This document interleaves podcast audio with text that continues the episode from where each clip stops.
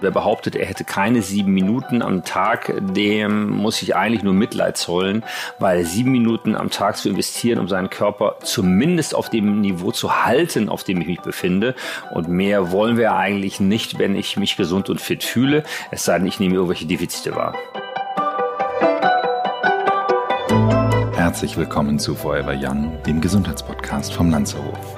Mein Name ist Nietz Behrens und ich bin nicht auf der Suche nach der ewigen Jugend. Ich versuche Antworten darauf zu finden, was ein gesundes Leben ausmacht. Ich möchte wissen, was man dafür tun kann, möglichst lange fit zu bleiben. Aus diesem Grund treffe ich jede Woche einen Gesundheitsexperten, der mir meine Fragen beantwortet. Und wer weiß, vielleicht kann man am Ende durch dieses Wissen doch ein längeres Leben führen. Herzlich willkommen zu einer neuen Folge Forever Young. Ich sitze heute hier mit Bernhard Schlegel. Bernhard ist diplomierter Sportwissenschaftler. Er hat an der legendären Sporthochschule in Köln studiert. Legendär, weil ich glaube, jeder damit angeben kann, dass er einmal überhaupt diese Aufnahmeprüfung geschafft hat. Er ist schon seit vielen Jahren der Leiter der sportwissenschaftlichen Abteilung im Landsmedikum in Hamburg und sein Spezialgebiet sind in erster Linie der Rücken und insbesondere die Halswirbelsäule. Hallo Bernhard. Hallo Nils. Bernhard, wir reden heute nicht über den Rücken, sondern wir reden heute über den grundsätzlichen Trend, der im Augenblick da ist, dass alle von zu Hause aus versuchen, sich fit zu halten in dieser äh, Situation, in der wir im Augenblick stecken. Und äh, dazu komme ich auch gleich zu meiner ersten Frage. Warum ist es denn so wichtig, unseren Körper in diesen Zeiten fit zu halten? Also im Grunde genommen ist es nicht nur in diesen Zeiten wichtig, den Körper fit zu halten, sondern eigentlich zu jeder Zeit. Aber im Moment, wo alle Fitnessstudios geschlossen haben, die Sportvereine schließen, äh, man kann nicht mal mehr rudern, golfen oder Tennis spielen, müssen wir gucken, dass wir zu Hause unseren Körper fit halten. Und da ist es besonders wichtig, die Bereiche Muskulatur und Herz-Kreislauf ausreichend zu belasten, um auf einem Niveau zu bleiben, was uns erlaubt, einen weiteren guten, gesunden Lebensstil zu führen. Hm. Was würdest du denn sagen, wann ist die beste Zeit für so ein Workout zu Hause? Also jetzt, wo viele mit Homeoffice äh, beschäftigt sind, ist eigentlich die beste Zeit morgens das schon zu machen, weil morgens ist der Körper ausgeruht, äh, man hat hoffentlich ausreichend Schlaf zu sich genommen und die Muskulatur und das Herz-Kreislauf-System ist im Ruhemodus gewesen und da ist es die beste Zeit, sich zu aktivieren. Mhm. Ich habe ja gehört, dass äh, mittlerweile äh, sowas wie Kettlebells, Hanteln, TRX-Bänder alles komplett ausverkauft ist oder teilweise die Preise sich signifikant erhöht haben. Brauche ich denn für zu Hause ein Equipment für so ein wirklich gutes Workout?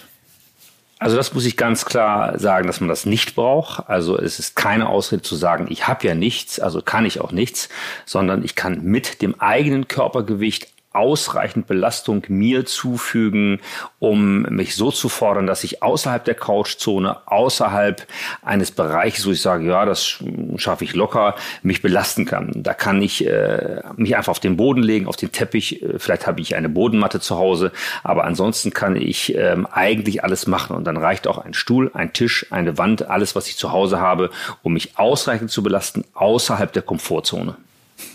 Also es gibt keine Ausreden mehr. Es gibt keine Ausreden mehr. Und wer sagt, kann ich nicht, weiß ich nicht, habe ich nicht, der kann immer noch, wenn Internet zur Verfügung steht, ausreichend sich mit einer App versorgen. Es gibt äh, hinreichend Möglichkeiten, sich äh, mit Apps zu versorgen, mit Übungen, die einem auch äh, möglich sind, sie durchzuführen.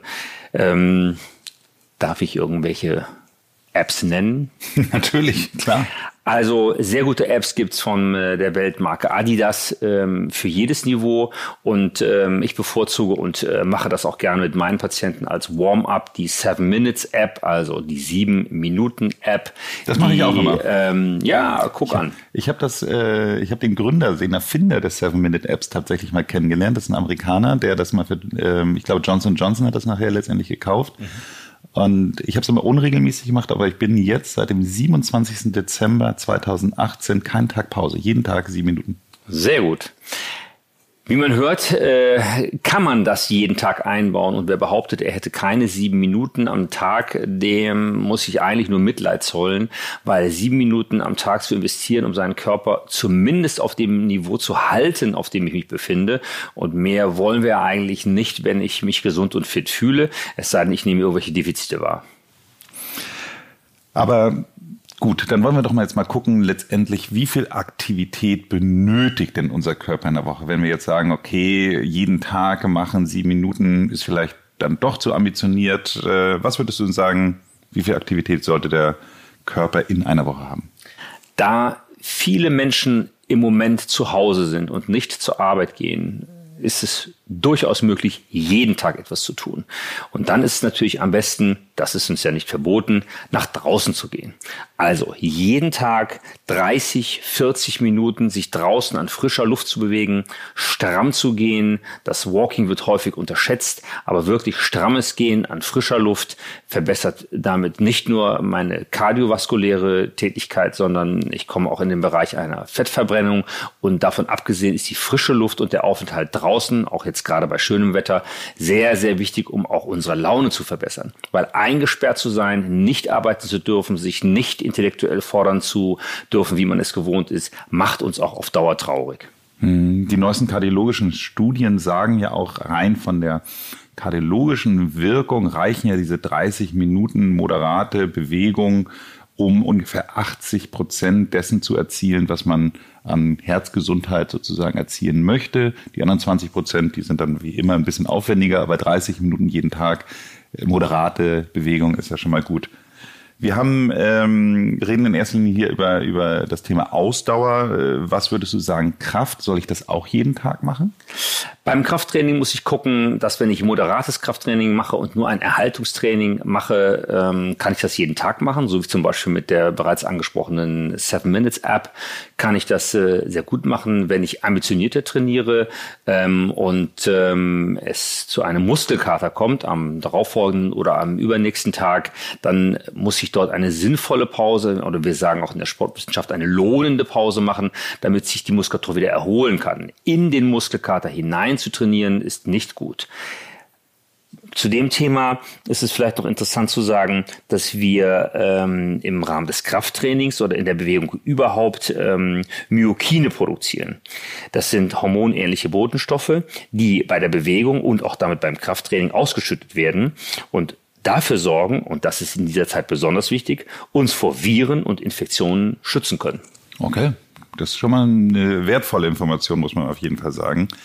Wenn du aber trotzdem sagen würdest, die Pausen zwischen den jeweiligen Workouts, das heißt also, ähm, du sagtest schon, wenn die Muskeln schmerzen, dann sollte man nicht rein trainieren.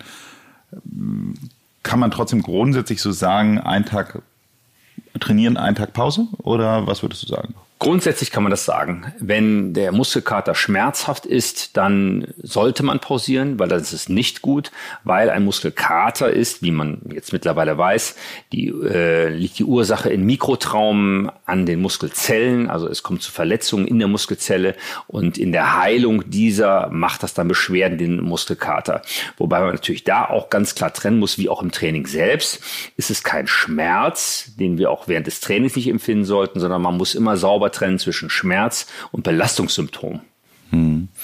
Es gibt ja wirklich viele Leute, die sich auch darüber beschweren, dass dadurch, dass man die Küche die ganze Zeit neben seinem Office jetzt neuerdings hat, dadurch einen, einen großen Zugang zu Nahrung, dass äh, insgesamt mehr gegessen wird. Das heißt, wenn wir jetzt den Leuten sagen, okay, jeden Tag diese 30 Minuten moderate Bewegung, Joggen, Laufen, Walken, what auch immer, äh, dann zusätzlich äh, man äh, jeden zweiten Tag dieses Krafttraining macht und wenn man sagt, das reicht aber immer noch nicht, ich kann aber nicht jeden Tag dieses Krafttraining machen, kann ich noch was anderes zwischendurch machen? Ja, also die Bewegung, äh, die Bewegung an sich ist halt wichtig. Also einfach den Körper zu bewegen. Wir sind nicht dazu geschaffen zu sitzen. Wir sind der Homo sapiens und nicht der Homo sedens. Wir sollten die Sitzeinheiten möglichst kurz halten. Wir sollten die Sitzeinheiten unterbrechen. Ähm, in Bezug auf die Ernährung ist halt zu sagen, dass wir halt vor den sportlichen Einheiten uns nicht den Magen vollschlagen sollten, weil dann das Blut des Körpers in die Verdauungsorgane ausweicht und wir weniger Muskulatur, äh, wir weniger Blut im Bereich der Muskulatur und auch natürlich im Gehirn zur Verfügung haben. Zu viel Essen macht auch müde. Also vor einem Workout, wie schon gesagt, morgens sollte es ausreichen, eine Banane zu essen oder eine Handvoll Nüsse.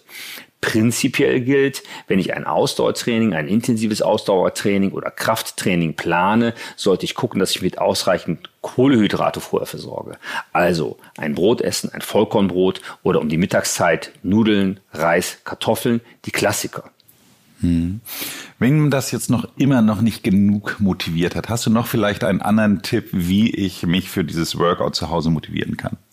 Also Workout zu Hause ist schwierig, weil mir oft die Competition fehlt. Ich habe keinen Trainingspartner, ich habe keinen Gegner, mit dem ich mich messen kann. Deswegen vielleicht über äh, Online-Portale sich zusammenschließen und gemeinsam trainieren. Es gibt auch Challenges im äh, Internet, wo ich mich mit anderen messen kann. Oder ich kann natürlich auch das, was ich leiste, versuchen zu steigern. Also ich kann zum Beispiel hingehen und bei der 7-Minuten-App die Wiederholungen zählen, die ich schaffe oder mir selbst äh, Ziele setzen in Bezug auf Körpergewichtsverbesserung, ähm, Herzfrequenzsenkungen. Das sind äh, Ziele, die ich mir setzen sollte. Die Ziele sollten sinnvoller sein. Und ich kann versuchen, das auch vielleicht zu protokollieren, dass ich gucke, wie viel habe ich an jedem Tag geschafft und sind Steigerungen zu verzeichnen. Mhm. Sehr spannend. Hast du noch so vielleicht letzte ultimative Tipps für, für das Fitbleiben zu Hause? Also Schwierig ist immer die Regelmäßigkeit. Meine Patienten sagen immer, wenn ich mit denen einfache Übungen mache, dass sie sagen, ah, das kann ich aber auch zu Hause. Ja, können sie, aber sie machen es nicht. Warum nicht? Weil mir die Routine fehlt. Es fehlt mir der Zeitpunkt. Also muss ich mir am besten wie einen Stundenplan, einen Plan machen, was mache ich wann. Und da muss ich mich daran halten. So wie ich das sonst mit einem Meeting mache. Wenn ich ein Meeting habe, gehe ich auch hin und bin pünktlich. Ich trage mir einen Zeitpunkt ein für ein Training und mache das Training zu diesem Zeitpunkt. Zweitens, ich setze mir langfristige Ziele. Also Ziele wie zum Beispiel, ich möchte meine Kraft verbessern, ich möchte meine Ausdauer verbessern, ich möchte mein Gewicht reduzieren. Dieses Ziel schreibe ich mir auf und versuche jeden Tag das irgendwie auch visuell bewusst zu machen, um zu gucken, habe ich an diesem Ziel bereits gearbeitet. In dem Zusammenhang, haben wir bisher gar nicht erwähnt, ist die Aufnahme von Flüssigkeit sehr wichtig. Also, es wird manchmal von drei, vier, gar fünf Litern gesprochen. Ähm, die Internistik, die Kardiologie sagt zwei Liter Flüssigkeit am Tag. Also wenn ich nicht intensivsten Sport, also einen Halbmarathon oder sowas laufe, reicht. Also am besten Wasser oder ungesüßten Tee. Flüssigkeit ist essentiell und versorgt vor allen Dingen die inneren Organe und auch die Verdauung, die durch die aufgenommene Flüssigkeit sehr gut in Betrieb bleiben. Weitere Punkte. Ich muss versuchen, eine Regelmäßigkeit reinzubekommen. Ich habe die Ziele angesprochen. Ich habe angesprochen, dass wir einen Plan erstellen müssen. Wichtig ist, dass wir uns regelmäßig bewegen. Das heißt nicht einmal wöchentlich, sondern dass wir unsere Einheiten über die Woche verteilen und regelmäßig dranbleiben. Wenn ich mich einmal in der Woche intensiv belaste, verpufft dieser Effekt im Laufe der Woche. Wenn ich sieben Tage pausiere, fange ich im Grunde genommen genau da an, wo ich vor sieben Tagen aufgehört habe. Ausgezeichnet, Bernhard. Vielen Dank für dieses Gespräch und bleib gesund. Sehr gerne, Nils. Bleib gesund, bleib negativ.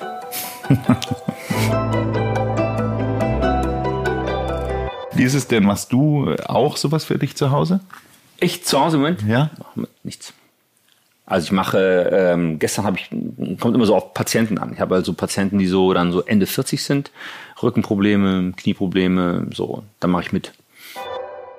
Vielen Dank fürs Zuhören.